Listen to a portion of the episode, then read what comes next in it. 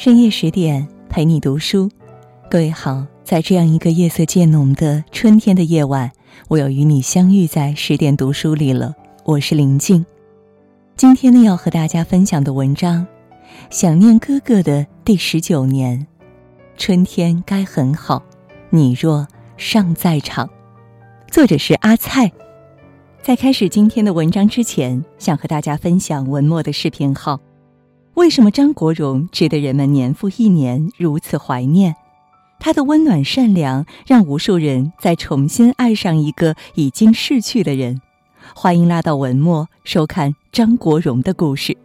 下面呢，我们就一同来分享。主持人曹可凡说，他采访过很多人，不是每个人都能打动他，但张国荣可以。在张国荣去世的第二年，曹可凡在一次节目中采访了陈凯歌。节目做完后，他突然萌生了一个想法：接下来如果遇到和张国荣有交集的人，都想问一些与哥哥相关的问题。他发现圈子里的人都很尊重他。菲姐回忆，他们最后一次会面是在半岛喝下午茶，分享一个披萨。徐克说：“他们家很近，每次街上见到都抱啊笑啊。”杜可风话还没说，眼泪直接就飙出来。徐小凤更是问都不能问，情绪会崩。越了解一些细节，曹可凡越明白张国荣配得上大师之称。他说：“大艺术家都是很单纯的，有孩童的心态。”他跟我认识的很多大师级艺术家一样，眼神澄澈透明，不带杂质。他心里是干干净净的。每年春天，大家都借着这个嬉笑的愚人节，留出一处哀而不伤的位置，集体回忆张国荣。对视顶针，少年义气。一九五六年，香港一个殷实的中产家庭。迎来他们的第十个孩子，那会儿他还不叫张国荣。父亲一方面忙于生意，另一方面风流成性，很少回家，而母亲疲于照顾着庞大的家庭，哥哥姐姐们跟张国荣的年龄差也大，没人顾得上家中这最小的孩子。张国荣说：“这个家没有什么值得我去记忆的。”这个世界上对我最好的女人是保姆六姐。后来他参加歌唱比赛，家人反对，他跟六姐借五块钱参赛费，六姐给了他二十，就此踏进了演艺圈。演艺圈的路从来就不好走，特别是当时烈火烹油的港圈，香港直到现在还有一句鼓励新人的话：连张国荣都要熬十年。他初上舞台，下边嘘声四起，被人扔帽子，有观众甚至电话留言让他早点回家歇着。他说：“人倒霉起来，连喝水都会呛到。”第一次拍电影就被人骗去拍了情色片，后来还成为了某些人嘲讽他的黑料。这么磕磕绊绊，他硬是一路走了下来，直到拍《烈火青春》，张国荣终于迎来了第一次影帝提名。同年，他又以《风继续吹》开始建立了属于自己的独特风格。一九八四年，他凭着《Monica》横扫歌坛，势如破竹。那时红到什么地步呢？在广州，一张他的盗版录音带被炒到三十元一盘。而广州当时的月平均工资仅有一百元，但人越红，也越容易成为众矢之的。那会儿还没有四大天王，谭张争霸在各方有心的推波助澜下愈演愈烈。不理智的谭咏麟粉丝对他极尽辱骂，张国荣却以一种十分顶真的姿态，一股赤诚的少年义气，誓将事业进行到底。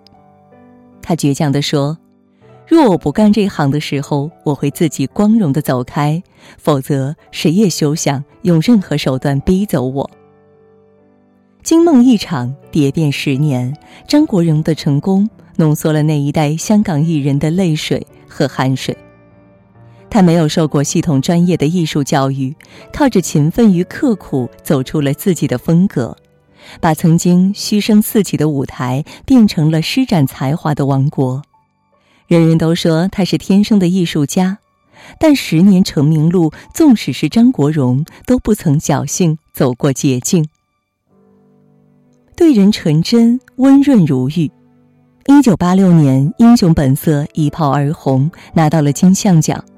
张国荣的演技也真正浮出水面。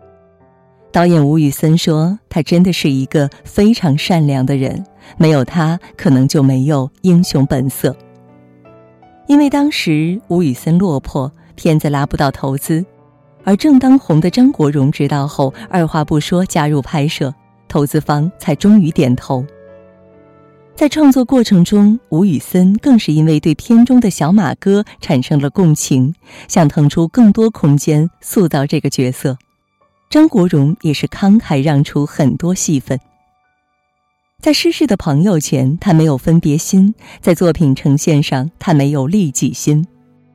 大家后来都心甘情愿地称他一声哥哥，更多是因为他对身边人释放出足够的温暖，无论是同行还是后辈，他从来都不吝啬提携一把。刘嘉玲那会儿因为带着苏州口音，被人嘲讽北姑，经常被排挤和奚落。有一次刚好被张国荣碰到，他直接帮忙出面呵斥并安慰了他。而彼时的黎明内向害羞，最怕与人交流；张国荣则体贴地带他融入团体。张学友说：“他真的是把我当做一个弟弟一样去照顾，无论在起居饮食上，还是对我有什么意见提点，他都是这样。”梅艳芳曾说：“只有在哥哥面前，我可以完全做回自己，做回一个女孩子，不必装成很硬朗的样子。”他深知圈子里的规则大行其道，自己也曾乌云笼罩，所以有能力后，他愿意为他人头上撑起一把伞。他知道，很多时候一时一下的招呼，就能让快顶不住的人熬过去。在对普通的工作人员以及喜欢他的粉丝，他也是竭尽所能的去照顾。他会帮演技生疏的演员对戏，会讲笑话给心情不好的同事，会给患病的工作人员安排医生，也会给生活困窘的小龙套找活干。他也曾独自一人去探望身患绝症的粉丝，并约定每天给他一通电话，实现粉丝的临终愿望。多年过去，大家不愿忘怀的，其实是这一个干净的灵魂。张国荣说：“我最自豪的不是功成名就，而是我张国荣始终是张国荣。一个人被后世铭记至此，不只是因为他的作品，而是因为这个人在薄情的世界里深情的活过，在复杂的人世间清清爽爽的走过。对戏较真，风华绝代。张国荣敢选角色，也敢于演绎，演什么像什么。”将缺陷变为美，更是他独有的能耐。他是痴情落魄的宁采臣，他是颓丧孤傲的旭仔，他是不疯魔不成活的程蝶衣，他是放纵不羁的何宝荣，他是优柔怯懦的十二少。陈凯歌说，他是一个非常用功的演员。《霸王别姬》开拍时，他在北京生活了六个月，专心学习京剧。最后，甚至连为他准备的京剧替身演员都没能用得上。拍戏时，他入戏至深，以至于陈凯歌每次砍咖的时候，都要特意让周边人关掉灯光，给他时间慢慢抽离角色。多年后，曹可凡说，他跟卢燕老师一起去探班陈凯歌梅兰芳的拍摄现场，在监视器后边，他们不禁在想，如果是张国荣来，他会怎么演？陈凯歌只能沉默。关锦鹏说：“如今有人说要重拍《胭脂扣》，但一想到谁来演胭脂和十二少，都只能作罢。”张国荣在工作中从来都是一个能把被动化为主动的演员。他揣摩故事，挖掘内涵，为每一个角色注入自己的理解。观众们沉浸在他细腻传神的举手投足中，也迷失在他疏离流转的眼神里，以至于很难接受其他人挑战他演过的角色。有人说，他在所有的角色中都融入了张国荣的元素，既超乎意料地挖掘了人物的灵魂，又没有失去自我。他把自己演绎过的角色打上了自己的品牌烙印，叫人生出了这个人物只能由他来演的念头。《阿飞正传》是第一部真正属于张国荣的电影，续载的独白加独语也是剧中具有标志性意义的段落，成为华语史上的经典。我听人家说，世界上有一种鸟是没有脚的，飞得累了便在风中睡觉。这种鸟儿一辈子只可以下地一次，那一次就是它死的时候。戏如人生，人生如戏。这句经典台词竟一语成谶。一笑万古春，一体万古愁。一世而独立，公子世无双。